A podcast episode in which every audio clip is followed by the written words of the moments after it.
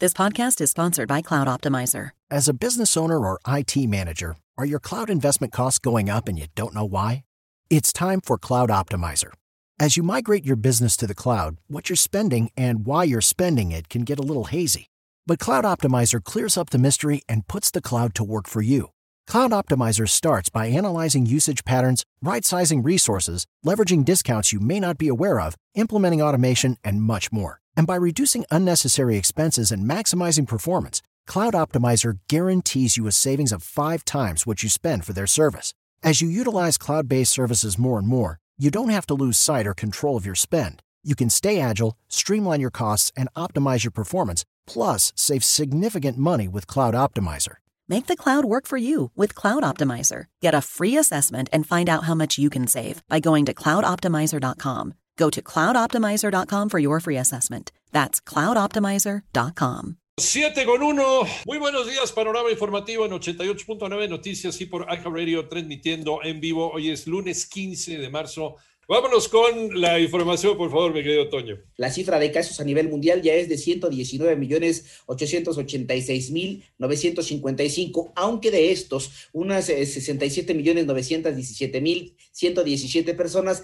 se habrían recuperado de esta enfermedad, mientras que el número global de muertes por COVID-19 llegó a 2 millones 654 mil 533. Por otro lado, Estados Unidos, la ciudad de Nueva York eh, recordó ayer por la noche en una emotiva ceremonia frente al puente de Brooklyn a los eh, más de 30 mil muertos por la pandemia, el día en que se cumple un año desde el primer fallecimiento registrado en la ciudad precisamente por coronavirus. Ya son las 7 de la mañana con 5 minutos y cómo van las cifras de la pandemia, pero en México, Mónica Barrera.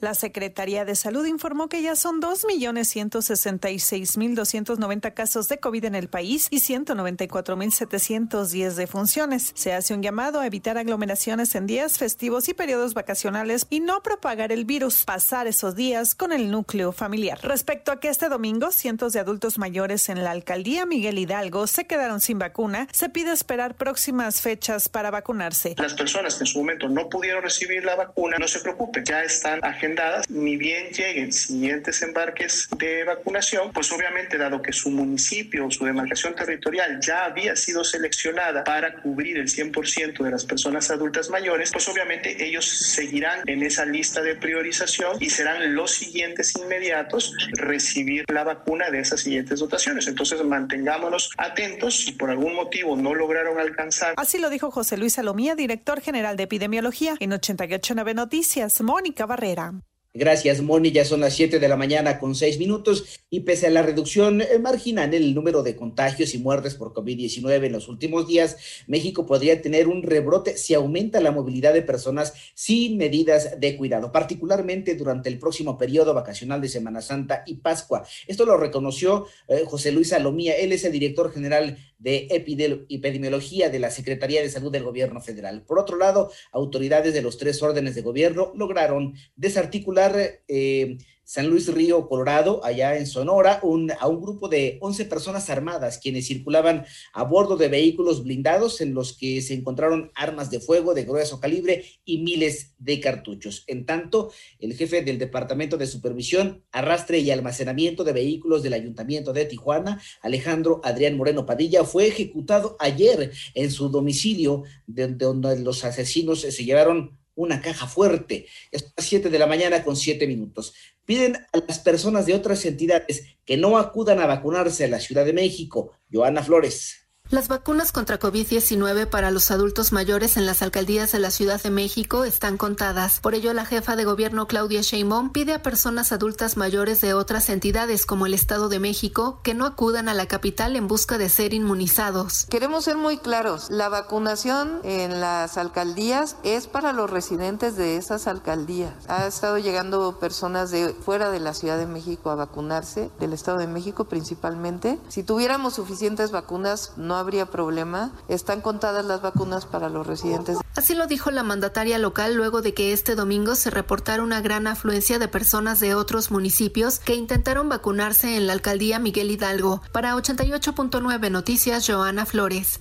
Ya son las 7 de la mañana con 8 minutos. La expresidenta de Bolivia, Janine Añez, anunció que un juez le dictó una condena de cuatro meses de, de, prisión debido a los sucesos ocurridos en noviembre de 2019 cuando el expresidente Evo Morales salió del país. Por otro lado, una severa tormenta invernal afectó al centro oeste de Estados Unidos este fin de semana, con nevadas y fuertes vientos, eh, vientos que causaron apagones y obligaron a cerrar aeropuertos y calles en Colorado, Wyoming, esto es en Nebraska. En tanto, más de 125 personas han perdido la vida durante la sangrienta represión de las manifestaciones en contra del golpe de Estado militar perpetrado el primero de febrero en Birmania, que ayer registró al menos 38 muertos, esto de acuerdo con datos de la Asociación para la Asistencia de Presos Políticos. Mientras que, mediante un comunicado, el Vaticano rechazó de manera tajante que la Iglesia Católica pueda bendecir las uniones entre personas del mismo sexo. La Congregación para la Doctrina de la Fe aclaró que los sacerdotes no pueden de ninguna manera llevar a cabo esta eh, forma de bendición. Dios no puede bendecir al pecado.